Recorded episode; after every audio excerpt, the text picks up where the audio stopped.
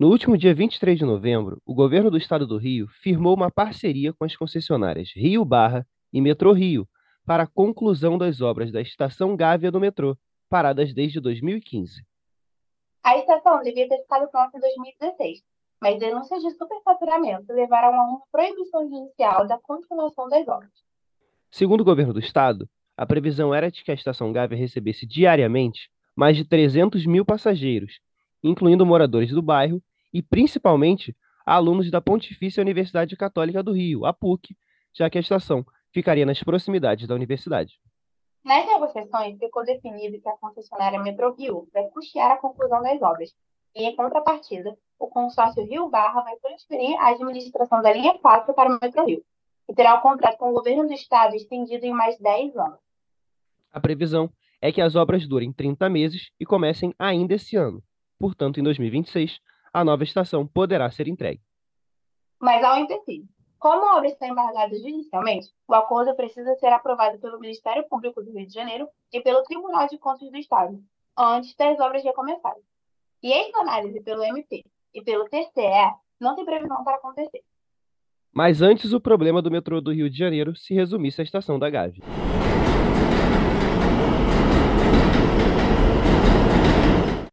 Na verdade, o metrô da capital tem pelo menos três das chamadas estações fantasmas, que a maioria dos passageiros cariocas sequer conhece. A estação Morro de São João e a segunda plataforma da Carioca são duas que estão escondidas nas linhas 1 e 2 do metrô. São plataformas praticamente prontas que, por diversas razões, nunca foram ativadas. A primeira seria um ponto entre as estações Botafogo e Cardeal Arco Verde, em Copacabana, e funcionaria como uma extensão para o Shopping Rio Sul, localizado na rua Lauro Miller, no bairro de Botafogo, bem como para as universidades da região, como o campus Praia Vermelha da UFRJ.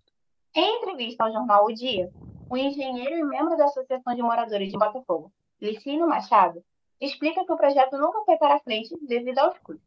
Isso porque, na década de 90, quando foram feitas as primeiras escavações no Morro de São João, o governo estadual propôs uma parceria público-privada com o Shopping Rio Sul para custeio das obras, o que não foi aceito pelo shopping.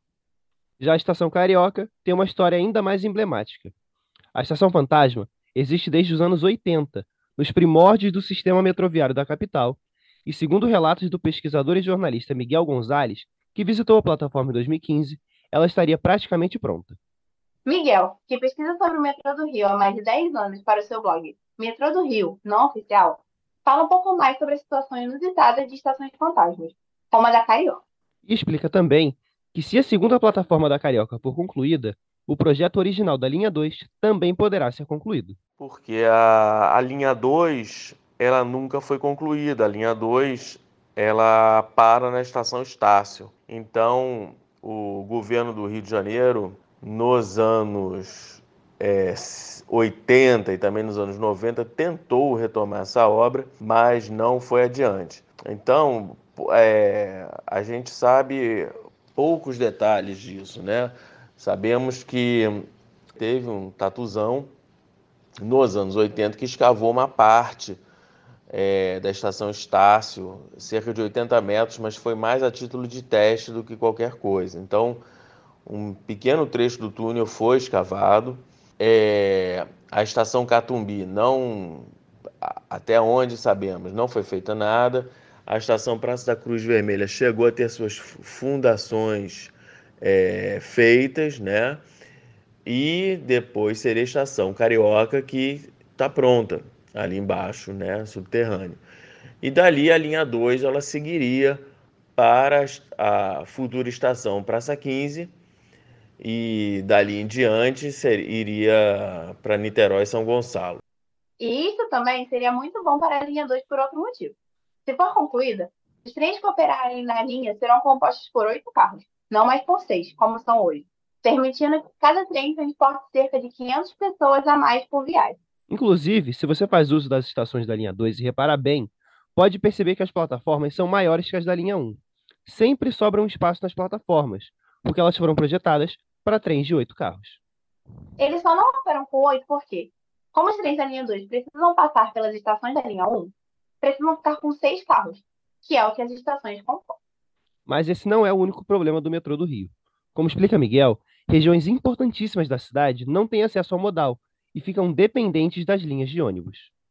A Ilha do Governador não tem trem, não tem metrô. A zona oeste inteira fica à mercê de ônibus. Outras zonas, como Campo Grande, Santa Cruz, não tem metrô. E próprios bairros pequenos, como Urca, Leme, também estão afastados do metrô, né? E não tem um transporte alternativo. É muito, tudo muito dependente de ônibus. Por fim, voltando à morte inicial, a estação Gávea, Miguel não é muito confiante no anúncio do governo do estado.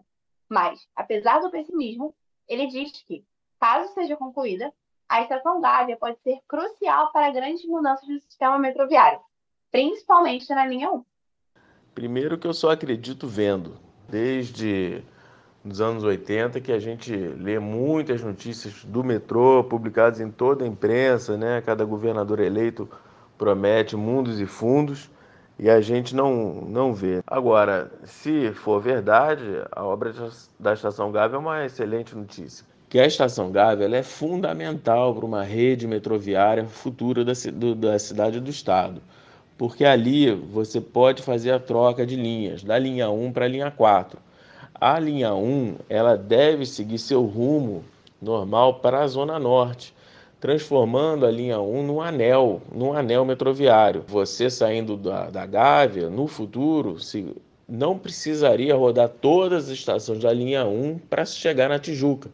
Basta você construir o túnel por baixo da montanha entre Gávea e Tijuca e você chega. Eu defendo que depois da Gávea, pela linha 1, seja construída a estação Muda e depois da Muda chegaria na estação Uruguai. Então o anel metroviário estaria completo, né? Você chegaria na Tijuca em poucos minutos, em vez de rodar todas as estações da linha 1, passar pelo centro da cidade, né? Nada disso é necessário. E a linha 4, por sua vez, ela de São Conrado passaria na Gávea e depois ela, no futuro também, né, deveria ser concluída. É, se previu uma estação na Praça do Jockey, ali na Gávea, uma segunda estação Gávea, né? Depois ela seguiria por Jardim Botânico, Humaitá, Dona Marta, Botafogo, Laranjeiras, Lapa e finalmente eh, seria necessária uma ampliação da estação Carioca. A estação Carioca ela foi projetada para ter a linha 1, a linha 2 e ela deveria receber também uma plataforma